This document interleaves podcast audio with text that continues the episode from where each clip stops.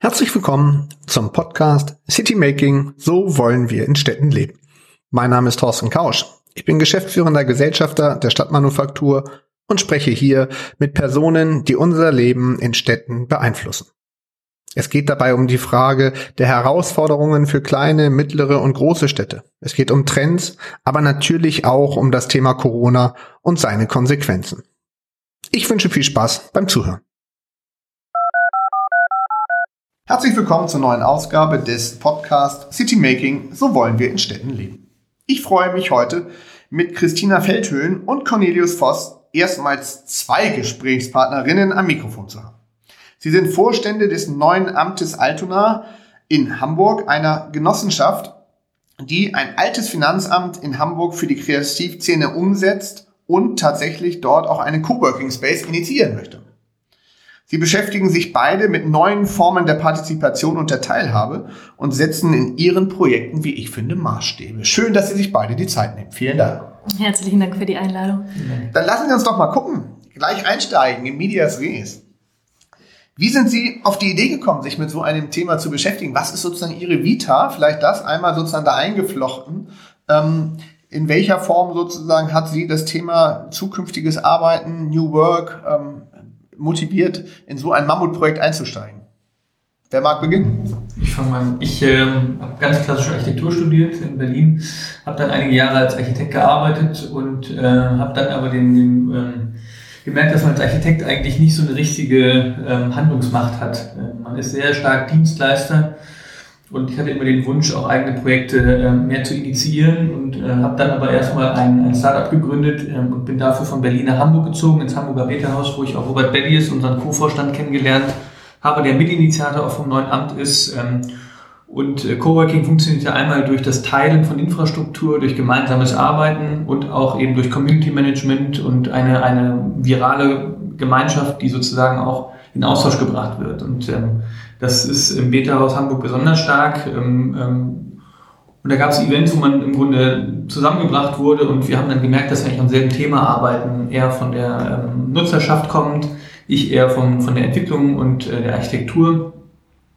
Dieses Startup war damals dann leider nicht so erfolgreich, dass ich davon hätte leben können und bin dann, äh, musste dann oder wollte auch gerne nochmal ähm, zurück in die Architektur, bin dann allerdings auf äh, Projektentwicklerseite gegangen und habe dreieinhalb Jahre für einen äh, tollen Hamburger Projektentwickler hier gearbeitet um auch die ganzen wirtschaftlichen Dimensionen von, von Projektangang, Initiative und äh, Unternehmertum auch kennenzulernen. Und ähm, in dem Rahmen kommen dann immer wieder Immobilienangebote bei einem auf den Tisch äh, und so auch das, äh, der Verkauf des alten Finanzamtes durch die Stadt Hamburg im Rahmen einer Konzeptausschreibung. Und ähm, da haben wir uns dann kurzerhand äh, mit zwei Studienkollegen von mir drauf beworben. Mhm.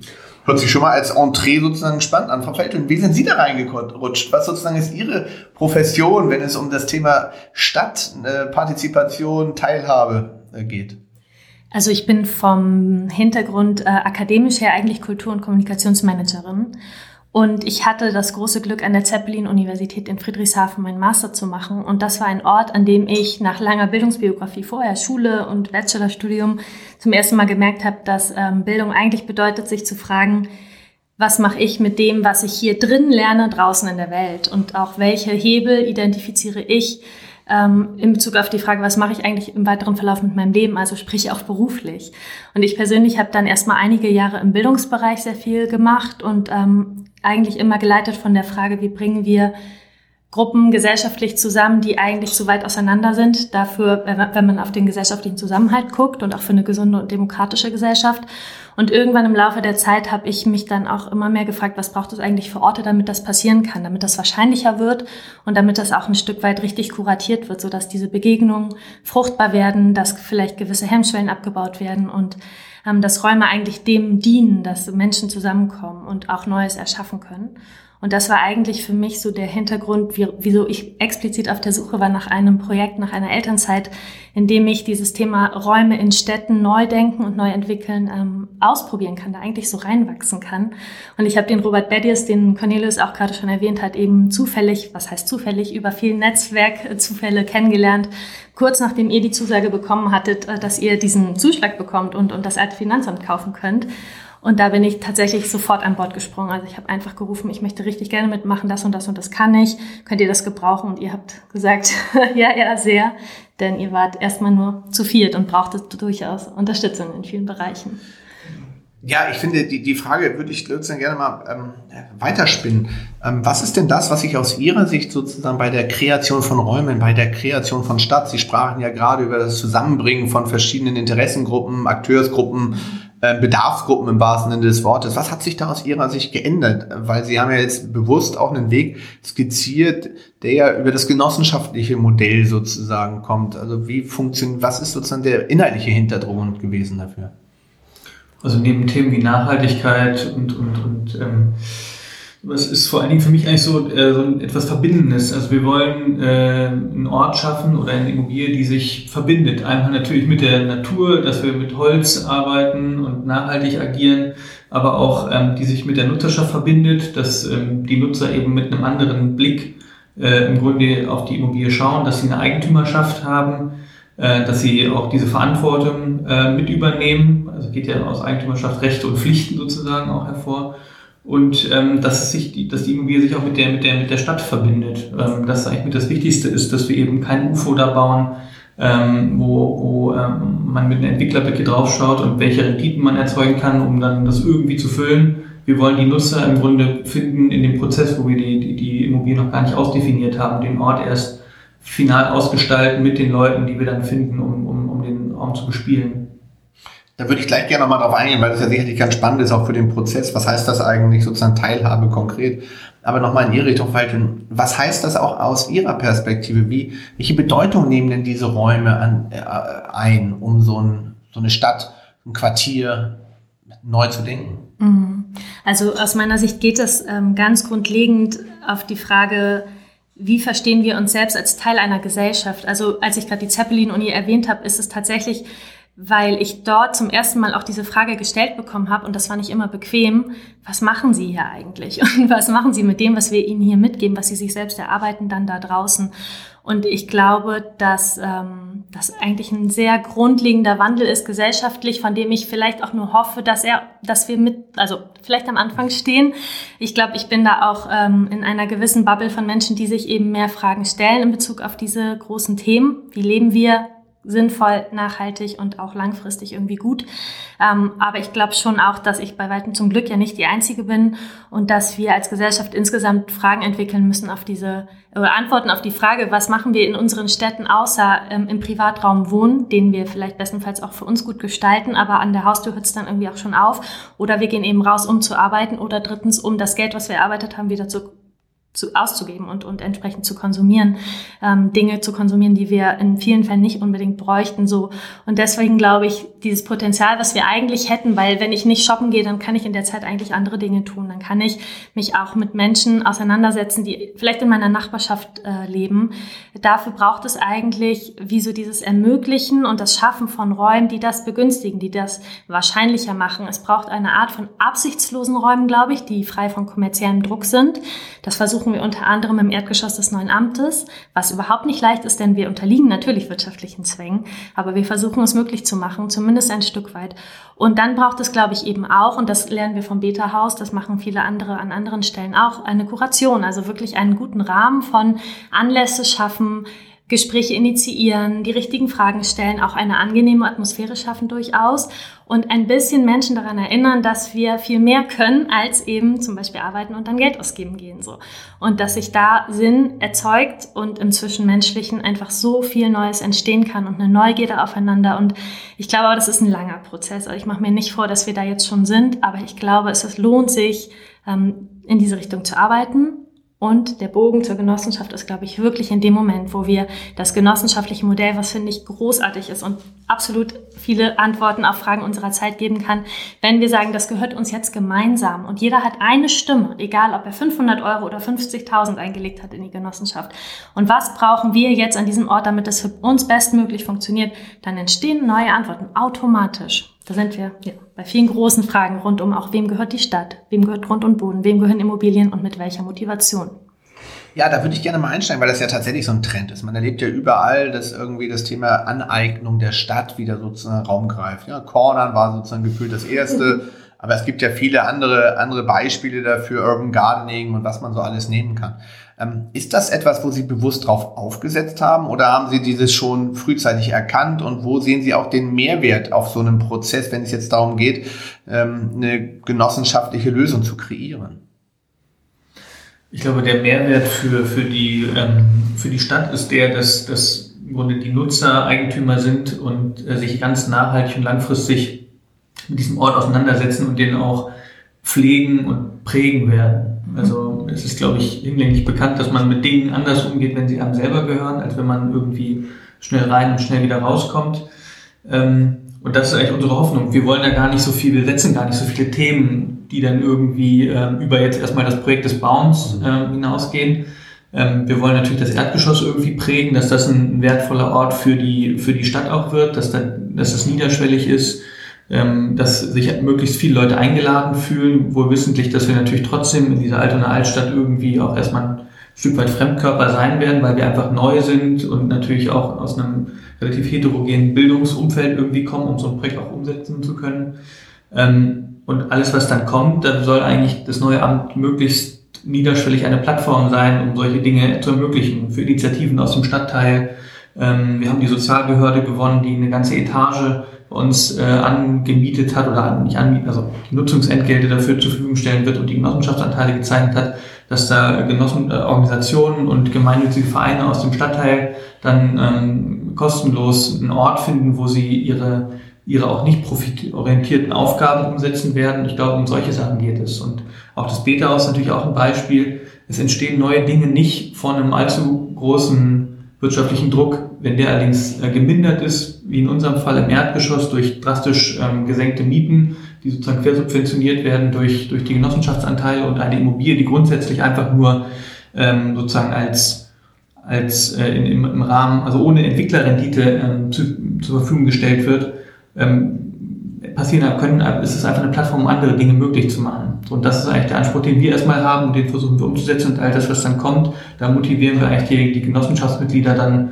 ähm, das mit uns gemeinsam zu machen, wenn das Gebäude dann da steht.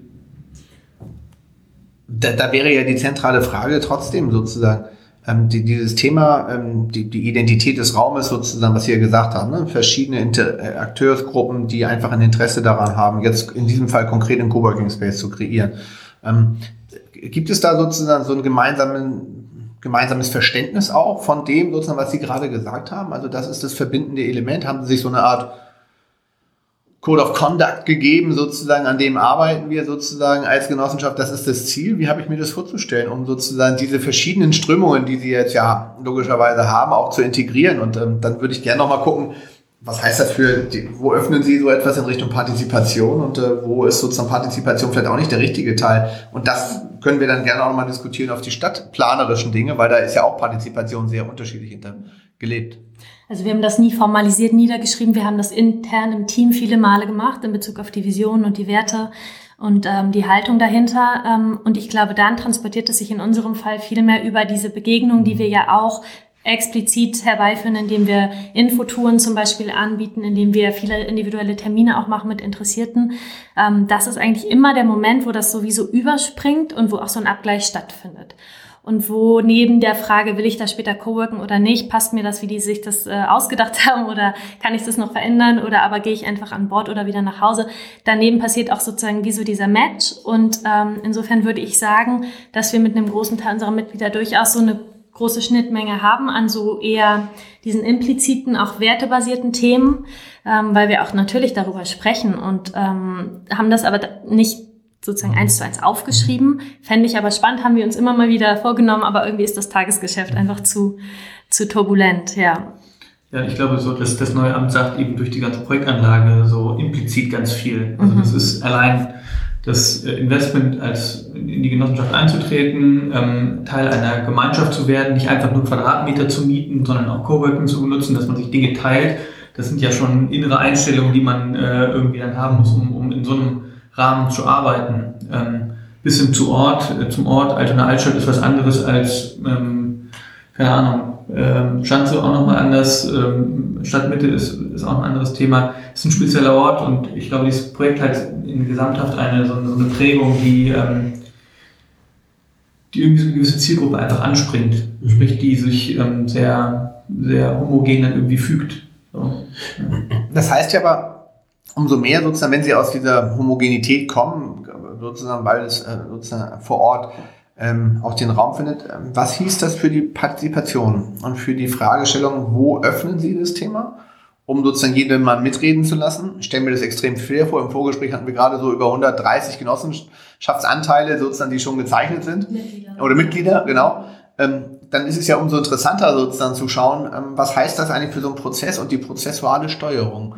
Nur wünscht ihr was und jeder kann sich einbringen und ähm, alles wird äh, gemeinschaftlich entschieden ist wahrscheinlich doch nicht, oder? Also wünscht ihr was gibt es bei uns eigentlich gar nicht.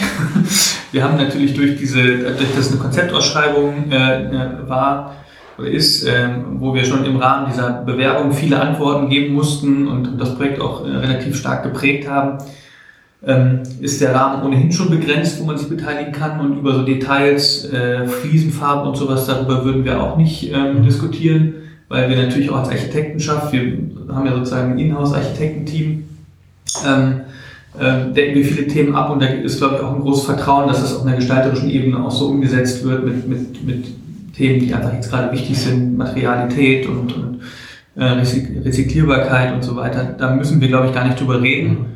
Ähm, und dann, was die konkrete Nutzung äh, der Immobilie angeht, also angefangen beim, beim konkreten Arbeitsplatz, Tischstuhl, Internet, ähm, wie viele Besprechungsräume, Telefonzellen, wie arbeiten wir eigentlich, wie wollen wir arbeiten, welche Formen neben sozusagen einem Lounge-Arbeitsplatz und dem konkreten Arbeitsplatz am Tisch gibt es noch oder werden äh, irgendwie nachgefragt. Teeküchen, all solche, da gibt es ganz, ganz viele Punkte, äh, bei denen beteiligt werden kann. Die haben wir sozusagen auch in so einem ordentlichen Leitfaden aufgebaut, der jetzt einfach in den Leistungsphasen abgearbeitet wird und wo aber immer im Rahmen von Vorschlägen dann abgestimmt wird in der Genossenschaft.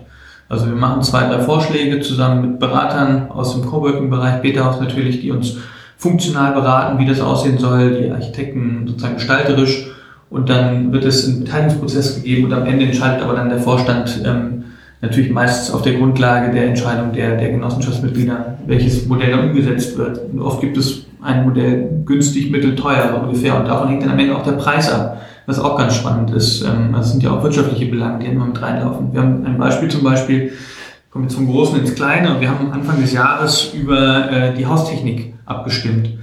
Und wir hatten natürlich eine Vision von dem Gebäude, dass wir möglichst ein Low-Tech-Gebäude haben wollen, weil gerade die, die, die, die, die, Technik, äh, die, die, die Baukostensteigerungen im Technikbereich immens sind und, und zum Teil unkalkulierbar. Und wir haben das ordentlich aufbereitet mit äh, Fachplanern und haben eine Gebäudesimulation gemacht. Da geht es vor allen Dingen um, um, um Klimatisierung. Und am Ende hat die Genossenschaft sich auf der Grundlage entschieden, ja, wir werden ein Haus bauen, das ohne Klimatisierung und Lüftung auskommt, was an manchen Tagen im Sommer vielleicht zu warm sein wird, wo wir dann aber vielleicht auch lieber nach Hause gehen, mit den Kindern spielen oder im, im Erdgeschoss im Hof uns hinsetzen, in den Schatten, um da mit unserem Laptop zu arbeiten. Und das hat locker mal eben eine halbe Million aus dem Projekt rausgenommen, auch an, an Unsicherheiten natürlich. Mhm kann also, das ist ein positives Beispiel, würde ich mal sagen, ja. wo Partizipation gut war. Ähm, aber das heißt ja, Sie haben sich von vornherein Gedanken gemacht, an welcher Stelle man beteiligt und an welcher Stelle man nicht beteiligt.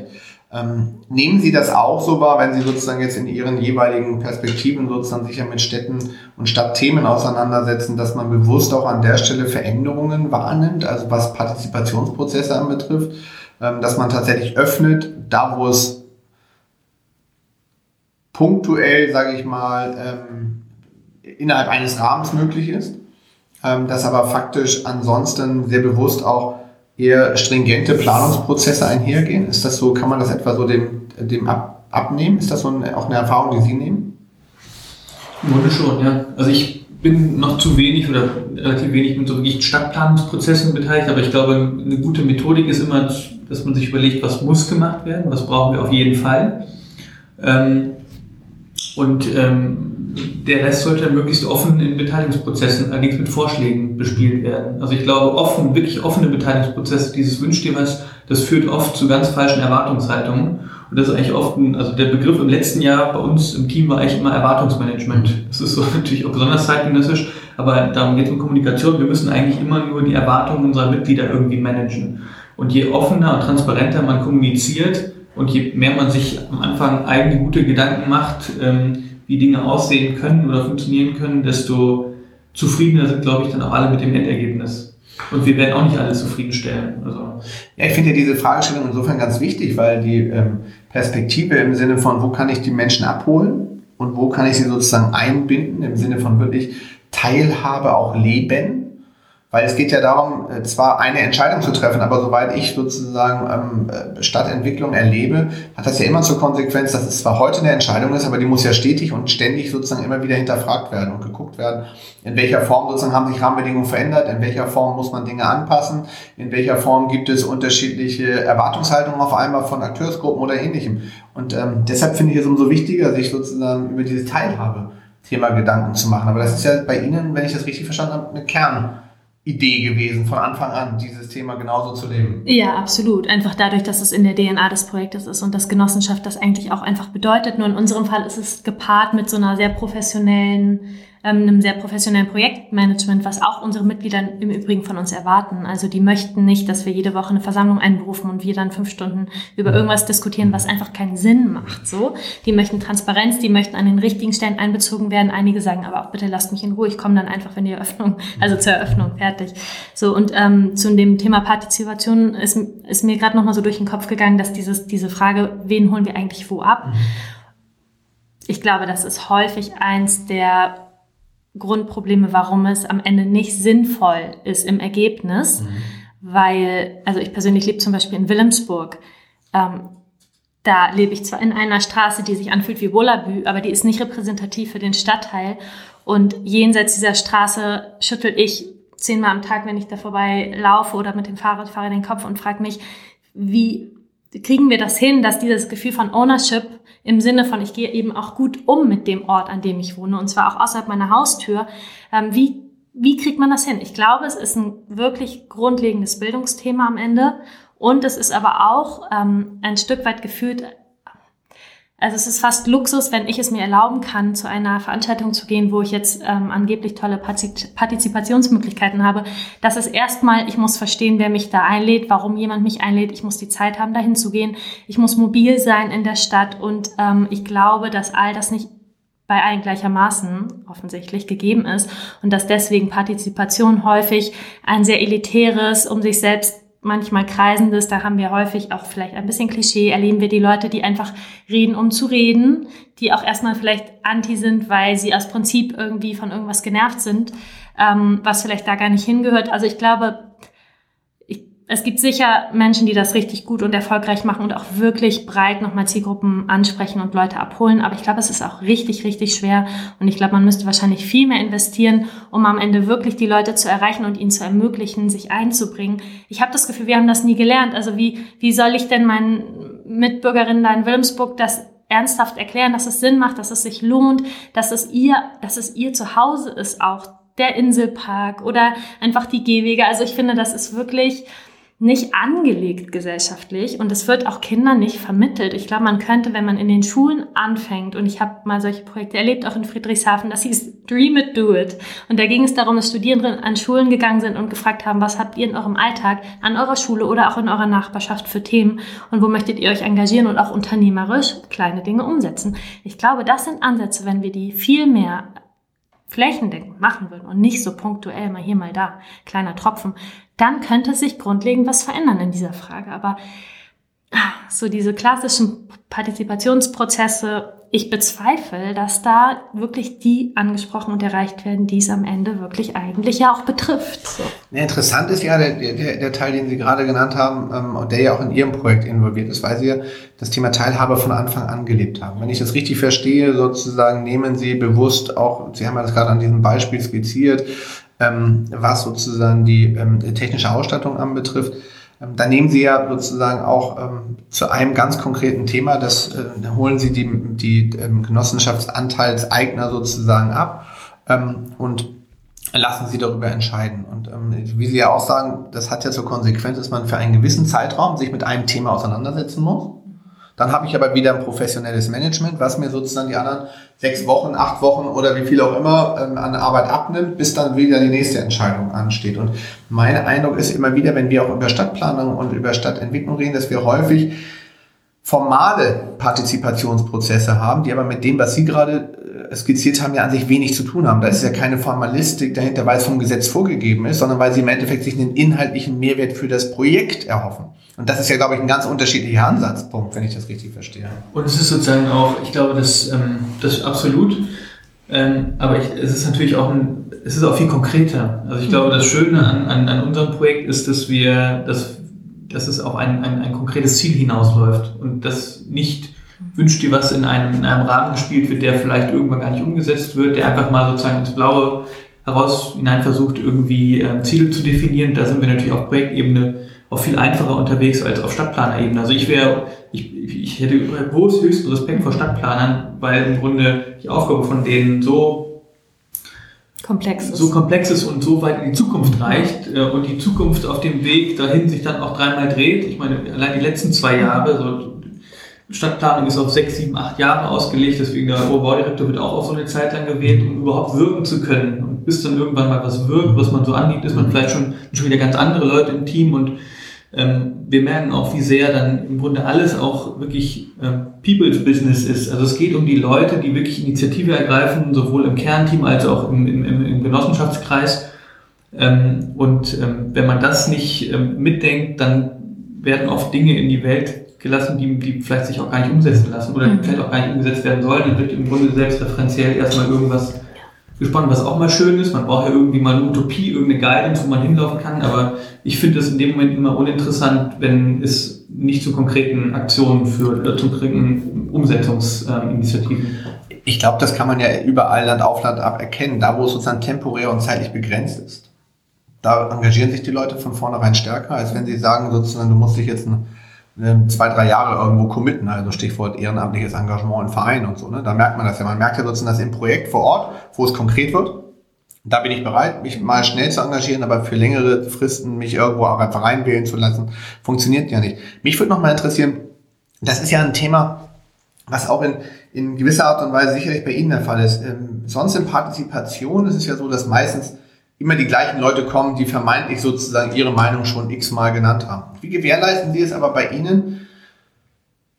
Auf der einen Seite hat jeder die gleiche Stimme, egal wie viel er eingelegt hat, ja, das ist völlig klar, aber gibt es noch weitere Elemente, wo Sie bewusst versuchen, sozusagen die Meinungsbildung nicht nur von dem harten Kern der 20, ich weiß jetzt nicht, ob es bei Ihnen 20 sind, können auch 30 sein, also, genau, also sozusagen, wie gibt es da bei Ihnen noch besondere Mechanismen? Weil das finde ich immer, wenn wir über Beteiligungsformate in welchen Kontexten auch reden, immer die Herausforderung, dass es nicht immer nur die gleichen sind, die sonst auch immer dieses Wort führen. Wie ist es bei Ihnen in Ihrem Projekt gewesen bisher? Ähm, ähnlich, auf jeden Fall. Also es gibt diesen harten Kern und das wird man, glaube ich, auch nie ganz lösen können. Ähm, und bei unserem Projekt ist es ohnehin nochmal, also man kann unser Projekt sozusagen unterstützen im Sinne von, vom Gefühl, dass man eine Dienstleistung, ein Produkt einfach kauft oder wahrnimmt, bis hin zu, ich bin als, als Miteigentümer, als Hausbesitzer hier äh, mit, in einer Mitbauherrenrolle fast mhm. schon. Ähm, und die, von denen gibt es tatsächlich nur wenige, das sind immer diese typischen 20 Prozent wahrscheinlich. Ähm, und wir versuchen das einfach durch maximale Kommunikation, permanent interne Newsletter, wir haben Slack-Channels, also wirklich einen direkten Kommunikationskanal, der permanent offen steht zu allen Mitgliedern bis hin zu Präsenzveranstaltungen, die natürlich in Corona-Zeiten deutlich reduziert waren. Äh, aber am Ende können wir auch ein Angebot machen. Mhm. Und ähm, dann ist sozusagen die Frage, wie sehr gewichten wir das, ähm, das Votum der 20 über das, was sozusagen alle anderen dann, mhm. von denen wir es nicht wissen. Mhm. Und ähm, deswegen haben wir gesagt, dass die finale, wenigstens in der Projektphase, die finale Entscheidung dann auch tatsächlich ähm, bei dem Vorstand liegt, der sozusagen nochmal mit so einer Visionsbrille äh, ah, okay. auf, das, auf, das, auf das Projekt draufschaut. Das heißt, in Ihrem Prozess ist es so, Letztentscheidung hat dann auch der Vorstand? Ja. Ah, okay. Also jetzt zum Beispiel der, der, der ähm, der, also wir sind gewählt, der Vorstand ist gewählt ähm, ähm, vor dem Hintergrund dieses Projektes für, für vier Jahre. Ähm, Im Bereich dieser Klimatisierungsthematik, da hatten wir äh, eine sehr, sehr hohe Beteiligung. Ich glaube, 40 Prozent haben sich beteiligt, was schon gut war. Und wir hatten äh, ein ganz eindeutiges Ergebnis von 65 Prozent, die sich gegen eine Klimatisierung ausgesprochen haben. Dazu haben wir natürlich sofort gesagt, das machen wir. Ähm, hätten die sich jetzt ähm, zu 100 Prozent, hätten sich 20 Prozent der Leute zu 100 Prozent dafür ausgeschlossen, dass wir hochklimatisiert, äh, klimaunfreundlich und so weiter, hätten wir das definitiv nochmal in Frage gestellt. Wir hätten den Prozess vielleicht auch nochmal aufgerollt, breiter erklärt, noch breiter erklärt. Ähm, in dem Fall war es jetzt einfach. Aber die finale Entscheidung würde dann tatsächlich trotzdem für uns liegen können. Okay. Ja. Sehr wichtig, auch sowas im Prozessmanagement sozusagen festzulegen, damit man das auch einordnen kann. Ja. Mich würde nochmal eine ganz andere Perspektive jetzt interessieren. Sie sind ja sozusagen in einem, in einem Stadtteil Hamburgs, wo ja Gentrification, sage ich mal, ähm, auf der einen Seite vorhanden ist, wo es hoch, in, hoch unterschiedliche Interessenlagen gibt. Wie ist Ihr Projekt sozusagen vor Ort angekommen von anderen umliegenden Immobilieninhabern, von Projektentwicklern, die sich auch vielleicht Gedanken über die Frage gemacht haben, was man aus diesem Objekt entwickeln hätte können. Also können Sie da noch ein bisschen was zu sagen, weil das ist ja auch eine ganz spannende Fragestellung ähm, Ihres Vorgehens und ihrer, Ihres Selbstverständnisses. Gab es da Feedback und Reaktionen darauf? Also man kann da von, ich kann mal von zwei Extremen erzählen. Einmal haben wir, äh, ist Altona Altstadt so ein bisschen so ein Dornröschenschlaf. Ist ein super zentraler Stadtteil zwischen Ottensen und St. Pauli ähm, der aber nicht so richtig im Zentrum ist, wo aber trotzdem sehr viele ähm, sozusagen kreativ schaffende ähm, Akademiker, junge Familien wohnen, die im Grunde nach so einem Projekt, Projekt lechzen. Also deswegen haben wir auch eine sehr, sehr gute Vermarktungsquote. Äh, wir haben auch, äh, stand jetzt schon ein, eine, eine Bar im Keller von unserem Pop-Up-Space, die äh, von dieser Nachbarschaft äh, extrem gut angenommen und genutzt wird. Und die freuen sich alle, dass, mal, dass es einen Punkt gibt, ähm, einen Anlaufpunkt in direkter Nachbarschaft.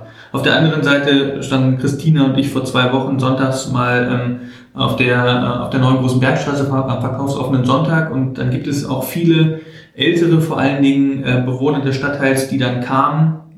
Ich erinnere mich an zwei konkrete Situationen, wo eine Dame kam und dann gesehen hat, Genossenschaft, okay, klingt erstmal nicht schlecht, ähm, macht ihr Wohnen, nee, Büro. Wir sind hier arm, wir brauchen hier Wohnungen. Das gibt es halt auch. Dieser, dieser Stadtteil ist wahnsinnig divers und das setzt uns vor wahnsinnige Herausforderungen. Bestes Beispiel, wir überlegen, was wir für, wir wollen gastronomisches Angebot schaffen. Wir wollen natürlich irgendwie, dass es gesundes, möglichst vegetarisches Essen ist, was lokal produziert ist und so weiter. Der Stadtteil ist aber und vor allen Dingen auch ähm, Currywurst und Döner. Was ist etwas, was wir jetzt nicht unbedingt anbieten wollen würden, was es da vielleicht auch schon zu Genüge gibt. Ähm, und deswegen uns ist dieses Gentrifizierungspotenzial definitiv bewusst und das werden wir auch nicht ganz ausschalten können. Mhm. Das Projekt deswegen nicht zu machen, ist keine Option und wir können nur versuchen, das möglichst offen zu gestalten, zum Beispiel durch einen Filterkaffee, der einen Euro kosten soll. Äh, und äh, auch eine, eine Architektur oder eine Visibilität, die nicht abschreckend ist, die nicht elitär ist. Aber das ist ja das, was Sie gesagt haben, Frau Felder, ne? Das ist dann ist im Endeffekt so der Wertekanon, über den Sie sich im Vorwege Gedanken gemacht haben, mhm. den Sie zwar nicht runtergeschrieben haben, ähm, der ja aber insofern auch so ein Quartier tatsächlich beeinflussen wird können. Ist das auch so eine Zielsetzung, die Sie sich selber mit auf den Weg, äh, äh, die Sie sich selber auf die Fahne geschrieben haben, um ähm, die Altona Altstadt mal so ein bisschen wieder von links nach rechts zu drehen?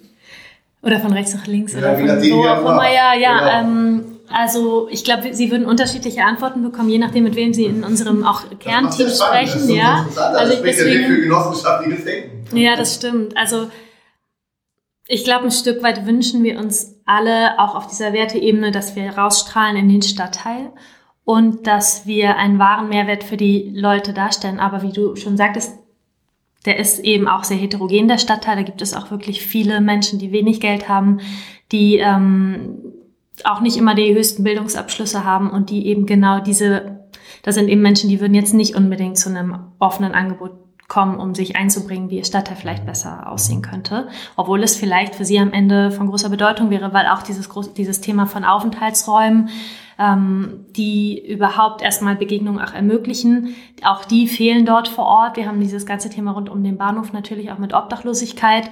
Ähm, zugleich haben wir dieses hoch durchkommerzialisierte, diese Bewegung vom Bahnhof zu Ikea. Mit der Geschäftsführerin saßen wir letzte Woche zusammen. Es war ein richtig netter Termin, der über anderthalb Jahre immer nicht geklappt hat und jetzt endlich zustande kam.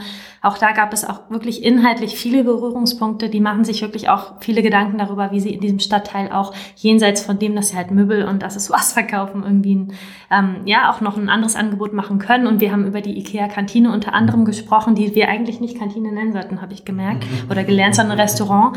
Denn genau dieser Aufenthaltscharakter, der dort besteht, wo man hinkommen kann und einfach fünf Stunden sitzen kann mit einem Kaffee, ähm, wo, woran wir uns tendenziell orientieren und sagen, das ist so wie so das Vorbild, weil dort wirklich der Querschnitt der Gesellschaft abgebildet wird. Ähm, das wiederum ist für die ein richtiges Problem teilweise und die versuchen jetzt auch solche Räume beizubehalten, wo das weiterhin geht, aber an anderen Stellen eben auch das Restaurant als solches auch irgendwie aufrechtzuerhalten und umzudenken und neu zu denken und ähm, die haben da ganz andere Herausforderungen dadurch, dass es wirklich so ein Treffpunkt ist, ähm, der ja vielleicht für sie nicht immer vorteilhaft ist, auch für das Haus an sich. Aber das fand ich einfach sehr, sehr spannend. Und so zum Thema, wie werden wir angenommen? Die war total begeistert, sie und ihre Kollegin davon, was wir alles machen, wusste das nicht im Detail. Also ähm, wir haben noch nicht wirklich mit allen Einzelnen gesprochen, auch wenn gewisse Namen auch immer wieder fallen, so alt eingesessen, auch kleine Einzelhandelsläden und so weiter in der Großen Bergstraße. Das ist ein extrem spannendes Viertel. Alle sind sehr damit beschäftigt, glaube ich, auch mit dieser Frage, wie wandelt sich das, wie richtet sich jeder Einzelne neu aus, aber auch was passiert in den Leerflächen. Da gibt es immer wieder extrem viel Leerstand, teilweise über Monate und Jahre. Es wurde schon sehr viel Geld in dieses Stück zwischen Bahnhof und Ikea gesteckt und so richtig funktioniert es immer noch nicht. Und Aufenthaltsorte gibt es auch nicht. Es ist sehr zugig, es ist sehr transitmäßig. Also ja, wir haben einen hohen Anspruch, dass das neue Amt einen Beitrag dazu leistet, dass sich daran etwas ändert. Wir werden natürlich nicht allen unseren eigenen oder auch externen Ansprüchen gerecht werden, aber ich hoffe, also ich glaube, so gefühlt Ganz scheitern werden wir ganz bestimmt nicht. Äh, es wird ein Work in Progress sein und wir versuchen bestmöglich das jetzt so aufzugleisen, dass es dann funktioniert und Sinn macht. Und dann werden wir ganz viel lernen nach dem Moment, wo wir eröffnen und ähm, sicher noch vieles auch justieren, ja. Ich finde es spannend, dass es aber grundsätzlich ähm, so, so wenig öffentliche Orte eigentlich gibt. Also die, die, die, die öffentliche Hand hat sich ja auch sehr weit zurückgezogen. Also auch durch die Kommerzialisierung von Bahnhöfen. Wir sind ja direkt neben dem Altonaer Bahnhof wo es früher eigentlich immer Aufenthaltsorte gab, im Sinne von, von großen Hallen, also typische Bahnhofshalle gibt es ja nicht mehr. Man kann sich im Grunde im Bahnhof oder in allen Bahnhöfen nur noch aufhalten, wenn man dort einen Kaffee bezahlt oder ein Essen oder irgendwas. Es gibt einfach keine Sitzplätze mehr, höchstens noch oben auf den zugigen Gleisen. Und das ist etwas, ähm, was wir zumindest irgendwie ein bisschen versuchen mitzudenken. Nicht, dass man sich bei uns auch den ganzen Tag hinsetzen kann, aber wie gesagt, durch sehr niederschwellige Angebote, anders werden wir es nicht hinbekommen, weil wir auch im kommerziellen Druck natürlich ausgeliefert sind, weil wir einfach das Gebäude finanzieren und bauen müssen.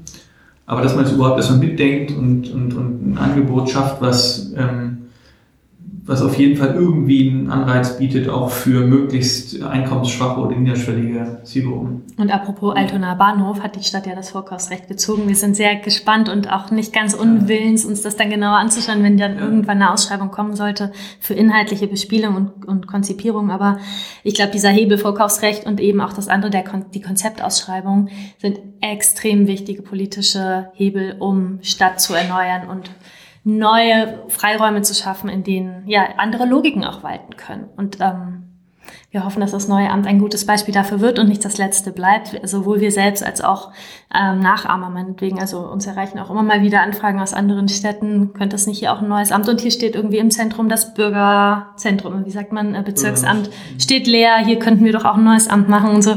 Also ich glaube glaub sehr daran, dass ähm, ja, wir da eine ganz gute Grundlage legen können für dann weitere hoffentlich spannende Projekte, ja. Also ich äh, bin der festen Überzeugung, dass es solche neuen Konzepte auch bedarf, um auch Stadt neu zu denken und auch städtische Flächen, nicht nur im Sinne von öffentlich-städtischen Flächen, sondern auch privatwirtschaftlich-städtischen Flächen sozusagen mit neuen Impulsen zu versehen. Ich glaube, das kann man so festhalten. Ich sage vielen Dank. Es hat mir sehr viel Spaß gemacht. Ich drücke Ihnen die Daumen, dass das gut wird ähm, habe den Eindruck, dass vor allen Dingen, und das ist ja das Schöne, dass diese Wertekomponente ein ganz wichtiger Faktor ist und ähm, das konnten sie, glaube ich, gut verkörpern, dass ähm, mit, wenn man eine klare Idee hat und eine klare Vorstellung von dem, was man will, man auch viel bewegen kann. Toi, toi, toi, wie man so schön in Hamburg sagt. Und ähm, dann lassen wir uns doch mal schauen. Und wenn Sie einen Schritt weiter sind, wir sicherlich nochmal darüber reden, was denn aus Ihren Vorstellungen geworden ist. Das wird ja der spannende Teil sein. Vielen Dank. Vielen Dank Ihnen. Danke sehr.